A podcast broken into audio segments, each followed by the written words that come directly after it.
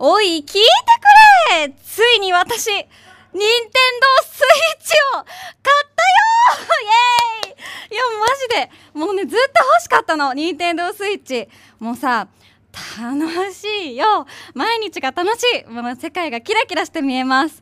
でなんかねまあ、その買った当日さやっぱねもうずっといじってっちゃうんだよね。もうどうしても。あの時間もすごい大好きなんだけどさ。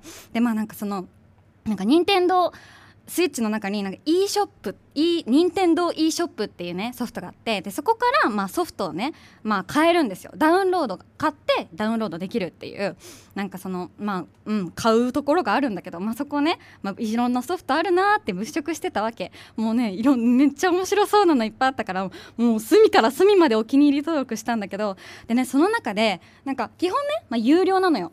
でもその中で一つ無料ダウンロードって書いてあるとこあって。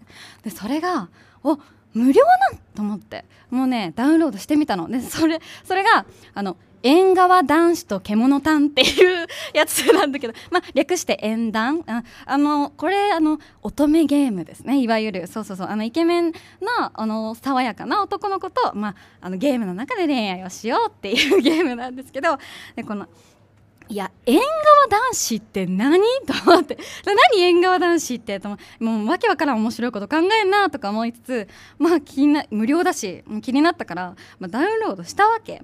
でなんかその声優をねその爽やかな青年、まあ、この人陽太郎っていう男の子なんだけどようちゃん。そうその陽太郎の声優を務めるのが少年漫画「呪術廻戦」の主人公をねアニメで演じてたあの榎木純也さんか。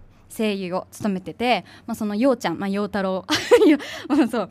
なんかでも私今までなんかスマホのなんかアプリでも結構あの乙女ゲームとか、まあ、ち一応入れ結構入れてたんだけどね。でもなんかね本当にすぐ飽きんのよ。もう本当になんだろう1週間ぐらいでもうすぐアンインストールしてもうなんだろうあれって多分あのね毎日ログインをして少しずつストーリーが進んでいくっていうなんか仕組みだからもうそれがもう私耐えられなくて一気に知りたい気になるからと思ってもうねもうそれに耐えられなくて私はすぐに飽きちゃうんだけどまあ今回そのなんだろう縁側男子と獣炭これはあらすじがまあね私私があのあのな原因不明の病に侵されてしまいちょっとあの病院でもねあの治す方がわからないってことでなんか知らんけどなんかその陽太郎の家に居候させてもらうっていうなんか それでなんかでその病っていうのがなんか妖怪の仕業らしくてでそのその妖怪を倒すた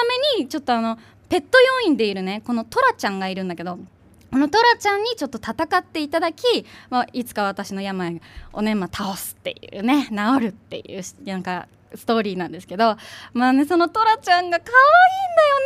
なんか私のこと嫌いでなんか「おいなんかニラニラ」って呼んでくんの。なんかあのそのトラちゃんはニラが嫌いであのあの野菜のニラニラが嫌いでなんかそれで私のことも嫌いだから「おいニラ!」っつって「おいニラうん、飯はまだか！みたいな。すっごい可愛いの。すっごい可愛いんだけどそのバトルの時になるとめっちゃめっちゃ妖怪。めっちゃめっちゃ妖怪って思ってなんかすごいなんかあれではもう夏目友人帳のさあの先生みたいな。あれが一番分かりやすいね。もう誠の姿があるんだよ。その妖怪としての。